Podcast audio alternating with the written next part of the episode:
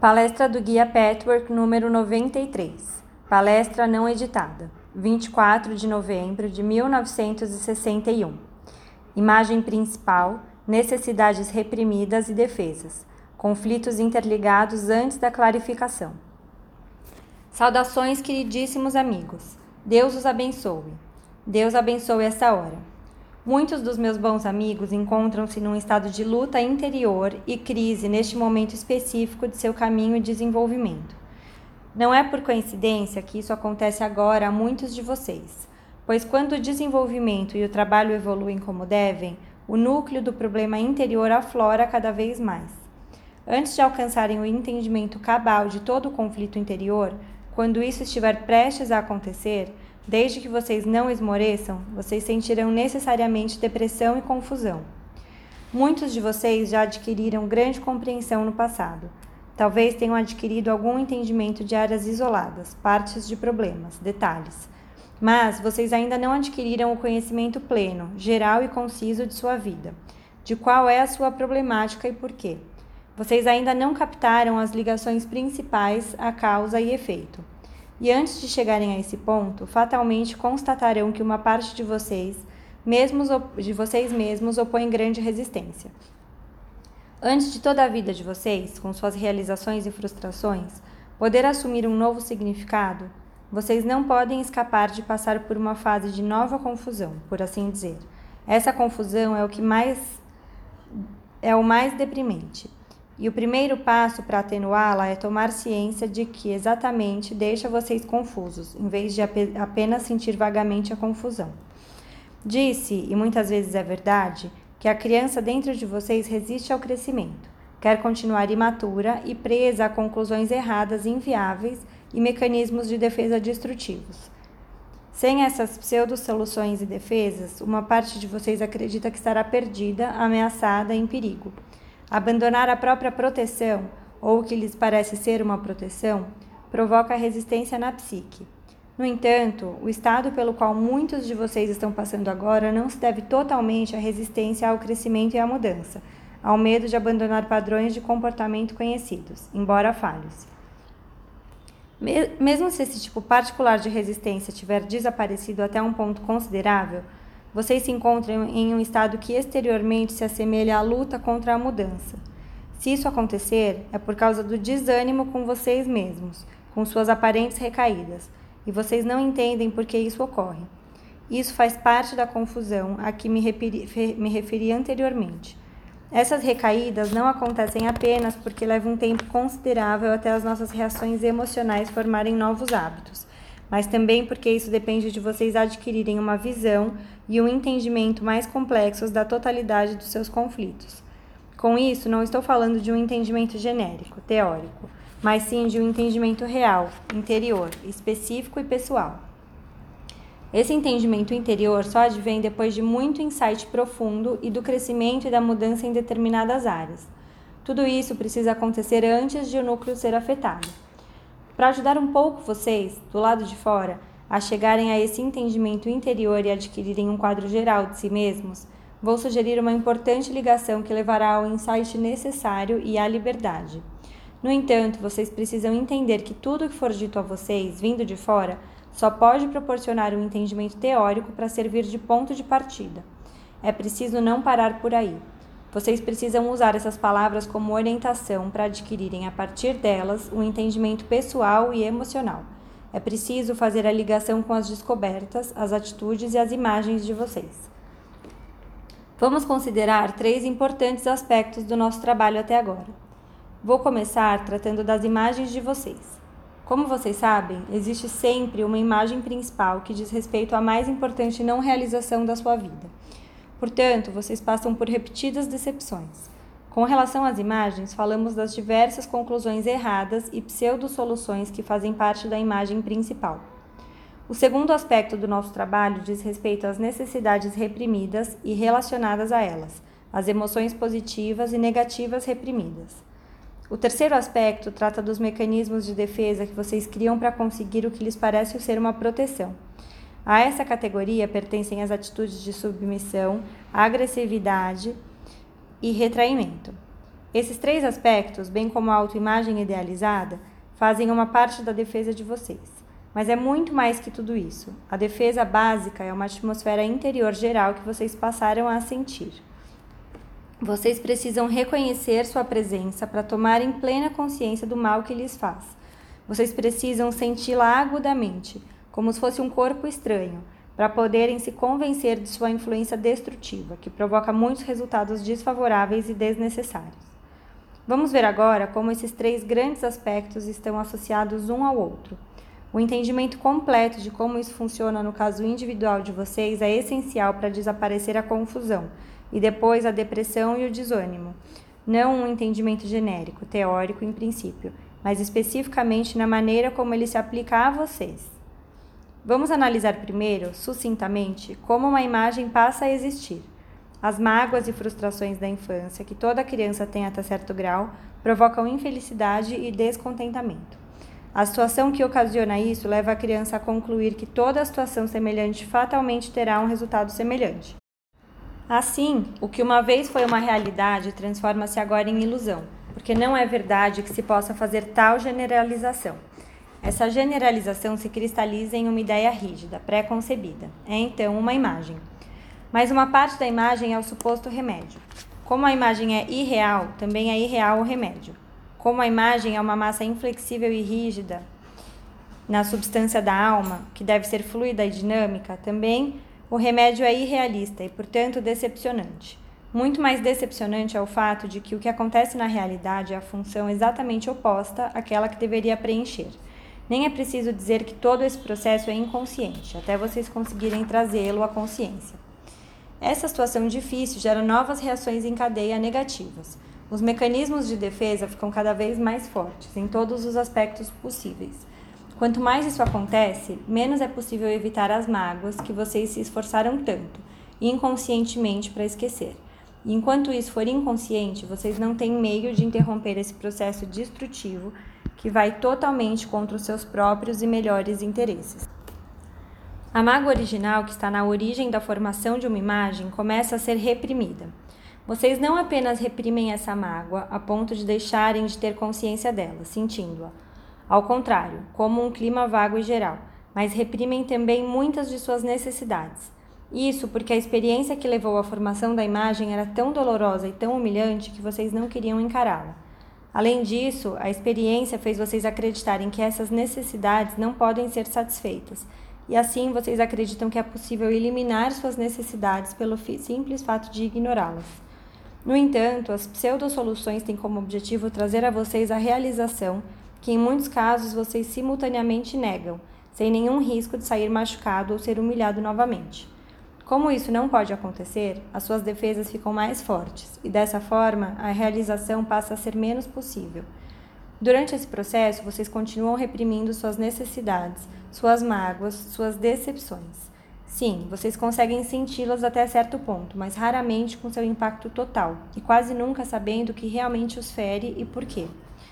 Esse padrão repetido não prova apenas que a imagem está correta, mas também que suas defesas contra ela não funcionam.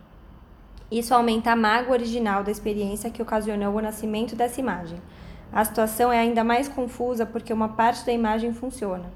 O melhor meio de explicar isso é dar um exemplo. Naturalmente, o exemplo precisa ser simplificado, porque não podemos examinar os muitos efeitos colaterais e detalhes que são importantes na personalidade humana como um todo. Vamos analisar a questão agora apenas como uma discussão, mas o exemplo pode esclarecer o que quero dizer um pouco, um pouco melhor que uma descrição em termos abstratos. Vamos supor que um menino tenha tido uma mãe cruel, ou talvez não realmente cruel de fato, mas que parecia assim aos olhos do filho, porque ela poderia ser inibida, não efusiva, conflitada e, portanto, não compreensiva, sem imaginação. De qualquer forma, o filho percebeu uma aguda falta de afeto, cordialidade e compreensão e ficou frustrado. Essa era a situação real. A imagem formada será a seguinte: as mulheres são fechadas, as mulheres rejeitam e não amam. Assim, essa criança na idade adulta vai sentir medo, apreensão e ansiedade com relação às mulheres. Isso pode ser superado externamente, mas se as emoções forem examinadas, os sentimentos serão encontrados. Mas como a necessidade básica do sexo oposto e a necessidade básica de calor humano, amor e afeto não podem, na verdade, ser eliminadas, será criado um remédio contra essa imagem. Como eu disse antes, como a premissa de que todas as mulheres são como a mãe é irreal, o remédio também é necessariamente irreal e ineficaz. Vamos supor ainda que essa mãe também fosse muito exigente no que diz respeito às atividades escolares. Ela esperava um alto aproveitamento por parte do filho. E quando esse filho ia bem, ela aprovava, não deixava de mostrar sua aprovação. Nesse caso, não economizava elogios. Assim, o filho tinha a oportunidade de receber alguma recompensa, desde que se esforçasse o suficiente para ser bem-sucedido. Isso iria criar outra impressão e acrescentar a imagem seguinte à seguinte conclusão: Embora as mulheres não deem o amor e o apoio que tanto desejo, posso conseguir algo que é quase tão bom. Posso ter uma certa importância quando faço bem os meus deveres. Não é preciso dizer que esses pensamentos não são enunciados, nem mesmo inconscientemente. No plano inconsciente, não há uma distinção nítida entre receber amor e receber aprovação. Existe apenas uma vaga noção de que a ambição traz como consequência uma coisa favorável, e a falta de ambição não resulta em nada favorável. E mesmo quando exista aprovação, não havia consciência de que alguma coisa estava faltando. Tratava-se mais de uma sensação de que era possível, até certo ponto, obter o que se desejava, se houvesse um esforço em determinado sentido. A verdadeira necessidade de ser amado já estava reprimida na época em que a imagem se formou. Assim, a imagem principal num caso como esse seria: preciso ser bem-sucedido para ser amado, e ser aprovado pelo meu trabalho profissional é a mesma coisa que ser amado. Imagens iguais ou semelhantes a essa são muito comuns, mas vamos examinar um pouco mais a fundo, com o nosso novo entendimento, o que isso significa. Por causa de uma imagem assim, se não houver uma segunda imagem forte para contra contrabalancear a primeira, a pessoa de fato será muito bem sucedida. Ela será ambiciosa e usará todos os seus recursos para corresponder à imagem, receber a aprovação e ser bem-sucedida. O que essa imagem pede será cumprido. Mas o que está por trás da imagem, ou seja, que a aprovação é equivalente a amor, não pode ser confirmado, porque essa é uma conclusão errada. A imagem da luta pelo sucesso em si mesma não embute uma conclusão errada, pode envolver um dispêndio exagerado de energia em um determinado aspecto da vida, em detrimento de outros, que talvez sejam mais importantes para a felicidade e a paz. Mas, em si mesma, não envolve erro, não envolve inverdade. Pode haver um desequilíbrio quando se considera a vida como um todo e suas necessidades, mas em si mesmo não se baseia em uma premissa errada. Portanto, vai funcionar. O objetivo de ter sucesso será atingido. A ênfase exagerada pode ou não ter um desequilíbrio para a vida da pessoa, mas o objetivo em si não contém nenhum erro lógico. Essa é a explicação para uma pergunta que aflige constantemente alguns dos meus amigos. Por que uma determinada pessoa, muito menos desenvolvida, atinge um grau de sucesso que uma pessoa mais desenvolvida não atinge? Mas o objetivo inconsciente de obter amor através do sucesso não pode ser alcançado, pois aprovação e amor não são a mesma coisa. Acreditar nisso, consciente ou inconscientemente, é um erro lógico, um equívoco, e portanto não pode funcionar. Ao se obter uma coisa, não se obtém a outra. Se vocês obtêm amor e sucesso, isso se deve a uma atitude logicamente correta em relação às duas coisas. É nesse aspecto que a imagem não funciona. É por isso que as necessidades constantemente frustradas crescem e são reprimidas, pois a personalidade não está disposta a encarar o anseio e a dor da insatisfação e a conclusão errada da imagem. A necessidade insatisfeita de amor, simpatia, companheirismo, união está contida no objetivo não enunciado da imagem principal. Aí vocês podem ver claramente uma ligação entre a imagem principal e as necessidades reprimidas. A necessidade reprimida de amor é, em si mesma, uma necessidade saudável e legítima mas a necessidade de aprovação à custa de obter amor é uma necessidade doentia. Por que digo à custa de? Porque se você se concentrar em ser bem-sucedido, em impressionar os outros, em receber admiração, tudo isso se enquadra na categoria de aprovação. Fatalmente adotará um padrão de comportamento que afastará o amor de você. Aquilo que você mais precisa, sem ter consciência disso, mas que fez com que você criasse uma imagem principal, você rejeita por causa da conclusão errada envolvida. Se uma pessoa dessas, mesmo assim, é amada e investigarmos a motivação, vamos ver que a pessoa que ama não ama por causa dos traços que integram essa imagem e que são corresponsáveis pelo sucesso. E que são responsáveis pelo sucesso. Ela ama porque sente outra qualidade por trás e a parte dos traços que fazem a imagem funcionar. Vamos passar agora para o próximo passo, com o mesmo exemplo que escolhi. Essa pessoa pode estar ciente de sua vontade de ser bem-sucedida, mas não sabe por que isso é tão importante, de onde vem esse impulso e que frustração e necessidade estão realmente por trás. Portanto, cada vez que ela alcança o sucesso sem a reivindicação interior não expressa do amor, não se trata apenas de uma nova frustração, pois é a mesma ferida da infância vivida outra vez. Mas esse fato também aumenta seu sentimento de insegurança e inferioridade. No princípio, essa pessoa deduziu que se podia avaliar que sua mãe poderia ser incapaz de, se, de sentir ou demonstrar amor. Agora, ela é incapaz de deduzir que também se priva do amor, não porque não é merecedora, mas porque a defesa que usa contra a possibilidade de sofrer é a arrogância, a rejeição, a superioridade, o temor. Todos esses são sentimentos que não inspiram amor. Esse doloroso sentimento de inferioridade só pode desaparecer quando todo esse processo é desvendado. É exatamente esse sentimento de inferioridade, de não ser merecedor de amor, que a alma resiste a encarar. A pessoa tem medo de descobrir que não é digna de amor, daí a repressão. Ao fazer isso, ela não apenas reprime esse fator aflitivo, mas reprime também todo o processo de imagem, necessidades, falsas reivindicações, mecanismos destrutivos de defesa, juntamente com todos os traços da autoimagem idealizada e das diversas pseudo-soluções. Será apenas entrando nesse processo e examinando-o até o fim que a pessoa vai descobrir que, na verdade, não é nem um pouco indigna de amor, mas se transforma em alguém não merecedora por causa do mecanismo de defesa. Essa percepção é uma das mais importantes do caminho. Ela se aplica a todos de alguma forma, sejam quais forem as imagens, seja qual for a autoimagem idealizada seja quais foram as diversas pseudo-soluções. Mesmo se a pseudo-solução for a submissão, que parece tão oposta à arrogância daquele que busca agressiv agressivamente o sucesso, e da pseudo-solução que nega as necessidades, sempre se vai descobrir que, lá no fundo, desta dessa submissão existe tanta arrogância e superioridade como nas outras pseudo-soluções.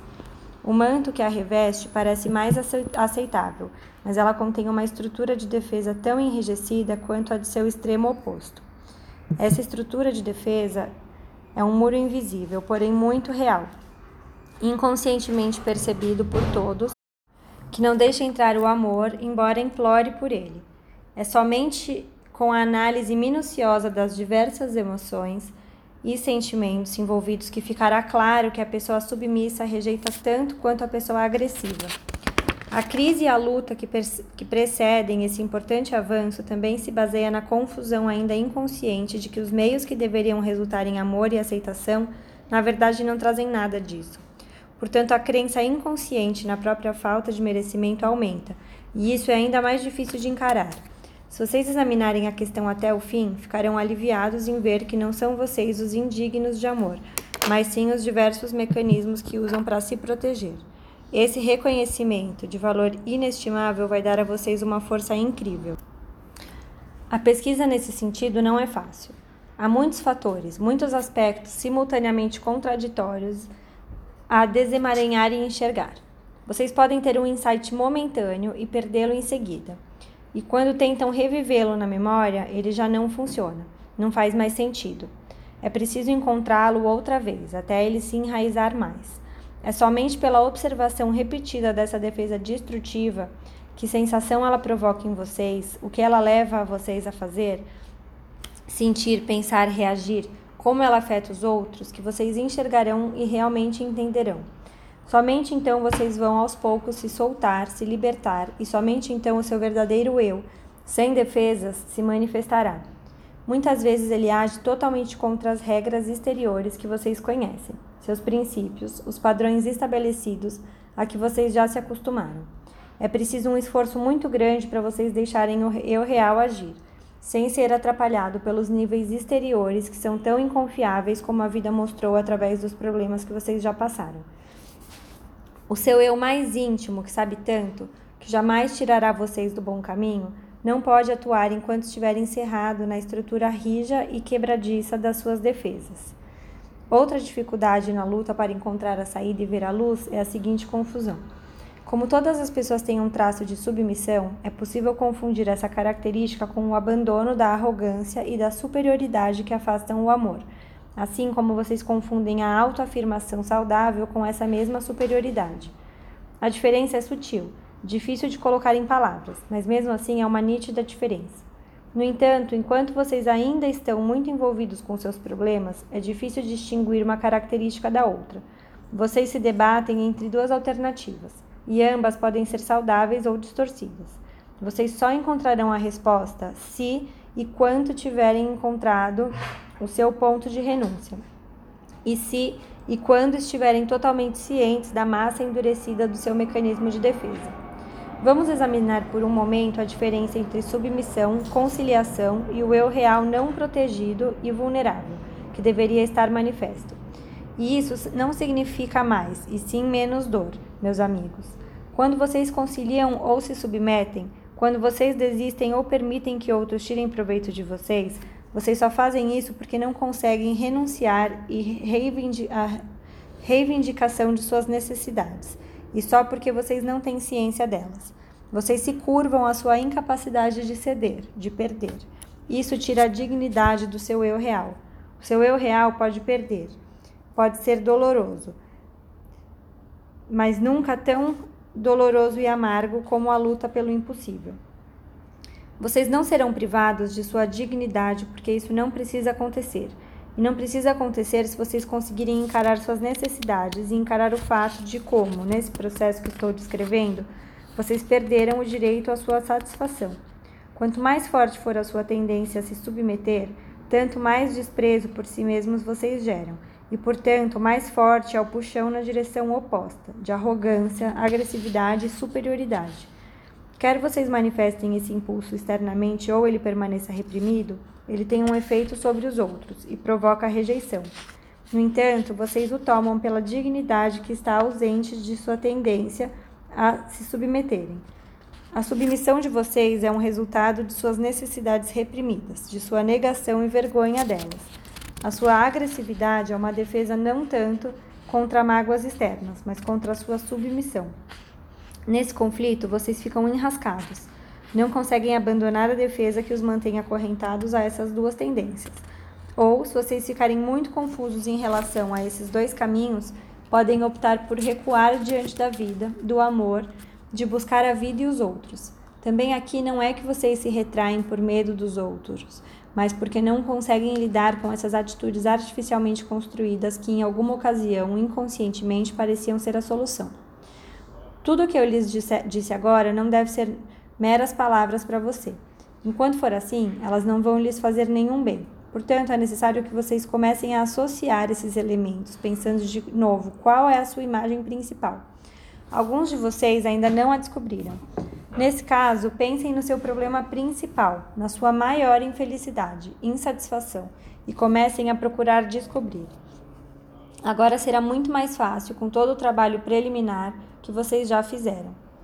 Depois que vocês descobrirem a imagem principal, verifiquem que parte dela funcionou por causa da premissa que, em si, é correta. Em seguida, considerem a reivindicação oculta e que não funcionou. Considerem as necessidades envolvidas nessa imagem. Mesmo antes de vocês a sentirem, saberão que essas necessidades precisam existir, já que vocês percebem a imagem com cada uma das reivindicações satisfeitas e insatisfeitas. Isso permitirá que vocês comecem a senti-las e terão ciência delas com o tempo.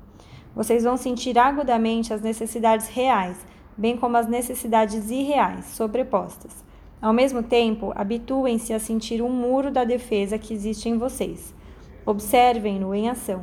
Sintam sua existência. Ele está lá, basta prestar atenção. Por último, mas não menos importante, comecem a observar a diferença no comportamento e nas reações de vocês quando vocês sentem a parede de defesa e quando não sentem. Isso deixará mais claro o efeito que vocês exercem sobre os outros. Sem perceber essa diferença, vocês não podem saber qual é o efeito da sua defesa.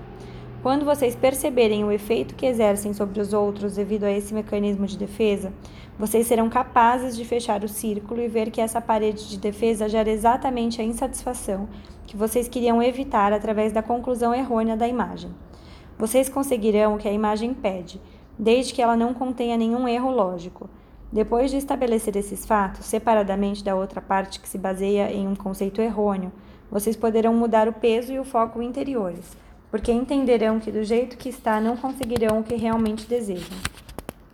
Aqueles entre vocês que já estão cientes de sua imagem principal, sem as ligações que mostrei agora, por enquanto ainda não vão oferir benefícios dessas reais, reais dessa consciência. Essa consciência ainda não é um conhecimento vivo, que exerce efeito sobre vocês, que permite que vocês procedam à mudança interior. Para tanto, vocês precisam dos elos relativos à sua história interior pessoal. Se houver alguma dúvida, podem perguntar. Pergunta: Sei que a essa altura do caminho eu uso meu mecanismo de defesa e o reconheço. Estou ciente dele. Em vez de seguir em frente, eu procuro não acionar o mecanismo. Portanto, estou passando por uma fase de expectativa. Não quero reprimir a defesa, não quero prosseguir e fico nesse ponto. Não consigo avançar. Você pode me dar alguma sugestão?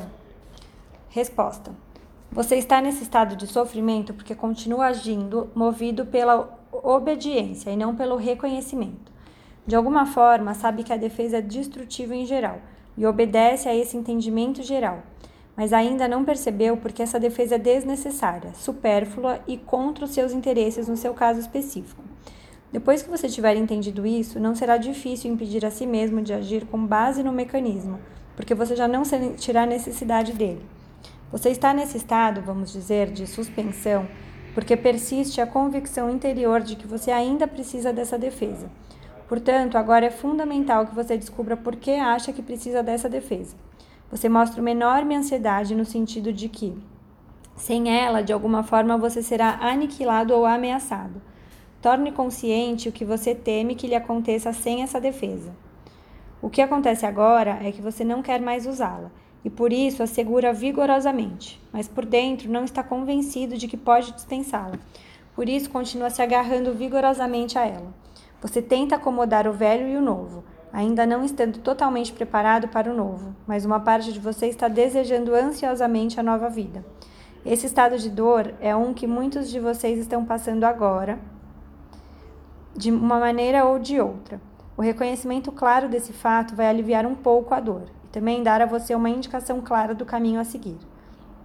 Depois de descobrir a necessidade, você conseguirá descontrair-se descontrair internamente. Tudo isso é difícil de explicar em palavras, porque estamos falando de movimentos da alma. Entramos em um terreno em que as palavras são muito insuficientes. Procure acompanhar esses movimentos, visualizá-los. O que você fazia antes das últimas descobertas era se comprimir num movimento rígido voltado para baixo. Quando a pressão ficou demais, você se precipitou para fora, mas ainda com um movimento tenso, contraído. Os dois movimentos são tensos e contraídos, um pressionando para baixo, outro se arremessando para fora. A terceira alternativa, depois de entender como é desnecessária e supérflua a medida de proteção, sem falar de sua destrutividade, será descontrair essa massa endurecida, que foi pressionada para baixo ou rompida com um golpe. Dessa forma, a massa endurecida se desintegrará e ocorrerá um alívio e uma liberação que são construtivos e significativos. O movimento de lançar-se para fora também traz um alívio momentâneo, mas a longo prazo sua natureza é destrutiva. As primeiras vezes que você tentar passar sem a parede endurecida e o movimento contraído para baixo ou para fora, talvez tenha a impressão de que está caindo em um abismo pode se sentir indefeso. Antes, a sua cidadela, o seu porto seguro, seu ponto seguro era a massa endurecida de sua defesa, que obrigava a um dos dois movimentos rígidos. Sem ela, você se sentia vulnerável, passível de ataque. Se você percebe que isso é um erro, será capaz de amolecer a massa dura. Agora você está procurando conservá-la sem repressão mas isso ainda não é o que você realmente objetiva. Em vez de reter, você precisa dissolver a massa através desse processo de descontração, de suavidade. Para poder fazer isso, você precisa perguntar a si mesmo, as emoções, não ao cérebro, do que tenho medo sem a defesa. Descubra a resposta a partir desse ponto, você poderá prosseguir. Pergunta: Tenho muitos dos sintomas que você explicou. Por um lado, tenho medo e por outro, sinto paz interior. Por isso, não sei o que fazer. Sinto as duas coisas, muitas vezes ao mesmo tempo. Consigo expressar minhas emoções muito bem, mas ainda preciso de ajuda nesse sentido. Acho que parte do problema é que existe muita passividade em mim, e isso também gera um certo medo. Resposta: Só posso repetir o que eu já disse muitas vezes a você. Você agora atingiu um ponto em que finalmente uma parte de você está começando a deixar a infância para trás. Quando esse desejo predomina, você sente a paz que menciona. Por outro lado, outra parte de você ainda se agarra freneticamente à infância. Teme a condição adulta com suas responsabilidades e aquilo que para você parece ser atividade. Essa luta está agora vindo à tona e chegando a um desfecho. A sua proteção e defesa consistem em conservar a infância, e como eu disse, uma parte de você tem medo de renunciar a essa proteção. Para você, a pergunta-chave a essa altura é: por que tenho medo de não ser mais criança? A paz interior é o resultado do seu trabalho que deixou você pelo menos parcialmente preparado para abandonar a infância. Pergunta: Há algum tempo você diz que o resultado do mecanismo de defesa também pode ser determinado pelo efeito sobre as outras pessoas. Não sei se entendi bem, mas às vezes acho que meu mecanismo de defesa é perfeito e que o efeito dele sobre os outros é maravilhoso. Resposta: Para o que você realmente quer ou para o que acha que quer? Pergunta: para o que eu acho que quero. Se eu mantenho a defesa para evitar que as pessoas se intrometam na minha vida, elas ficam muito felizes, todos os outros ficam felizes, e portanto não são os outros que reagem mal ao meu mecanismo de defesa. Resposta: Em primeiro lugar, surge uma questão. Externamente, você pode estar satisfeito com o resultado, mas você deixa de ver os inevitáveis subprodutos, que deixam você longe de estar feliz. E mesmo que os outros não parecem se importar, como uma determinada defesa em que você está pensando os afeta, ela tem resultados negativos para você. Quer você perceba isso agora, quer não. Somente com maior autoconhecimento isso vai ficar claro para você. Você pode estar pensando em um aspecto separado, isolado dela, enquanto eu falo da totalidade, com todos os seus resultados. E isso você ainda não faz a menor ideia. É uma coisa de que as pessoas tomam ciência gradualmente, depois de muito trabalho. Você pode ter conhecimento de alguns aspectos isolados da defesa. Além disso, o que pode acontecer é exatamente o que eu expus nessa palestra. Você tem consciência de uma parte da reivindicação da sua imagem que pode ser satisfeita, porque em si mesma ela não se baseia em uma premissa errônea. Mas você ainda não tem consciência da reivindicação que está por trás e que deixa você insatisfeito. Descubra a reivindicação, o desejo não enunciado a necessidade até agora reprimida a que você não deu atenção, e verá como seu mecanismo de defesa impede a realização dos seus objetivos e desejos mais profundos. Você vai entender como você se impede de trazer à tona tudo que ainda está dormente em seu interior, todos os seus potenciais que não podem se desenvolver com o mecanismo de defesa, que, segundo você acredita, funcionam tão bem no seu caso. Pergunta: você poderia dar também um exemplo de como renunciar a uma necessidade, como você mostrou tão claramente no exemplo de como preencher as necessidades reais? Resposta: Vamos tomar o caso que usei hoje como hipótese. A necessidade real dessa pessoa é ser amada, amar, ter um relacionamento verdadeiro e significativo. Ela não tem consciência dessa necessidade. O efeito das experiências da infância impediram o desenvolvimento da personalidade que levaria até a satisfação. Ela reprimiu o conhecimento dessa necessidade. Em vez disso, procura obter sucesso, aprovação e impressionar os outros. Essa, então, passou a ser uma falsa necessidade, sobreposta, que esconde a necessidade verdadeira. Para começar, ela não está totalmente ciente de sua necessidade de aprovação. Mas vamos supor que essa pessoa siga um caminho como o nosso. Primeiro, ela vai adquirir consciência do enorme impulso por sucesso, que ultrapassa a explicação racional que tenha para esse fato. Aos poucos, vai perceber que uma força maior a impele a prosseguir. A princípio não vai entender, mas como agora está mais disposta a examinar suas emoções, acabará vendo que existe essa sua necessidade de aprovação. Parar nesse momento não vai trazer alívio nem libertação. É só um pedaço do caminho. Mas ao seguir em frente, ela vai se perguntar por que precisa tanto do sucesso. A resposta será que a aprovação é muito importante para ela. E por que é tão importante? Pensando com muita honestidade em suas emoções, Sem resistência, ela acabará vendo que sua necessidade de amor foi negada na infância e que ela mesma continuou com essa negação através da imagem e todos os seus subprodutos.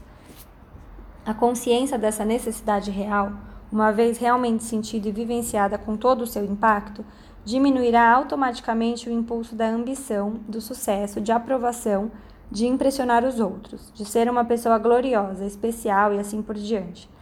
Ela fará o que realmente quer e distribuirá suas forças e recursos de uma maneira mais harmoniosa. Isso absolutamente não significa que essa pessoa, de uma hora para outra, perderá o interesse saudável pelo trabalho. Mas a harmonia se instalará aos poucos e a meta interior será voltada para aquilo que ela deixou de lado por tanto tempo. Ela verá claramente, ela verá de que forma sabotou a satisfação dessa necessidade real ao perseguir uma necessidade falsa verá claramente o padrão de comportamento da falsa necessidade e como essa prejudicou a necessidade real. Portanto, começará a mudar a esse respeito. Isso é renúncia, na acepção verdadeira. A pessoa chega até esse ponto através de insight, do pleno entendimento de todos os fatores envolvidos, da sensação de que já não precisa manter falsas necessidades e defesas destrutivas. Mas isso não pode ser feito por um ato de vontade. Se vocês começarem a reconhecer a existência de uma tendência semelhante e procurarem forçar a renúncia a essa necessidade, isso não vai lhes fazer nenhum bem. Ou vocês vão fracassar, ou vão sentir uma ansiedade tão grande que criarão outras tendências destrutivas, das quais não têm conhecimento. Mas quando se segue o processo lento que acabei de descrever, há um crescimento natural e a renúncia ocorre de modo natural.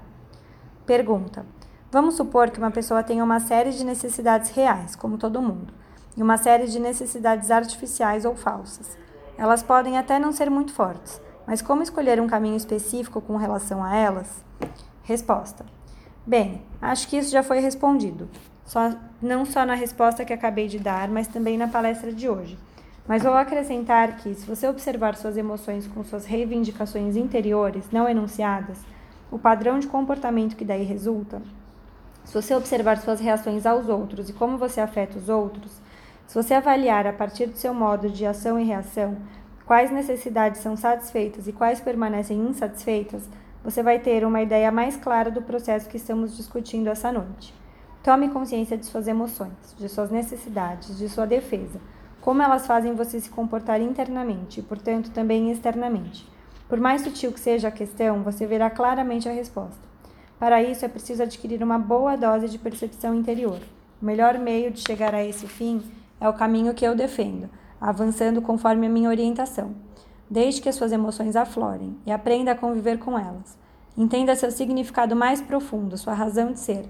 Além disso, um dos benefícios do trabalho em grupo que vocês têm agora é adquirir um entendimento maior da maneira como vocês afetam os outros e os outros afetam vocês.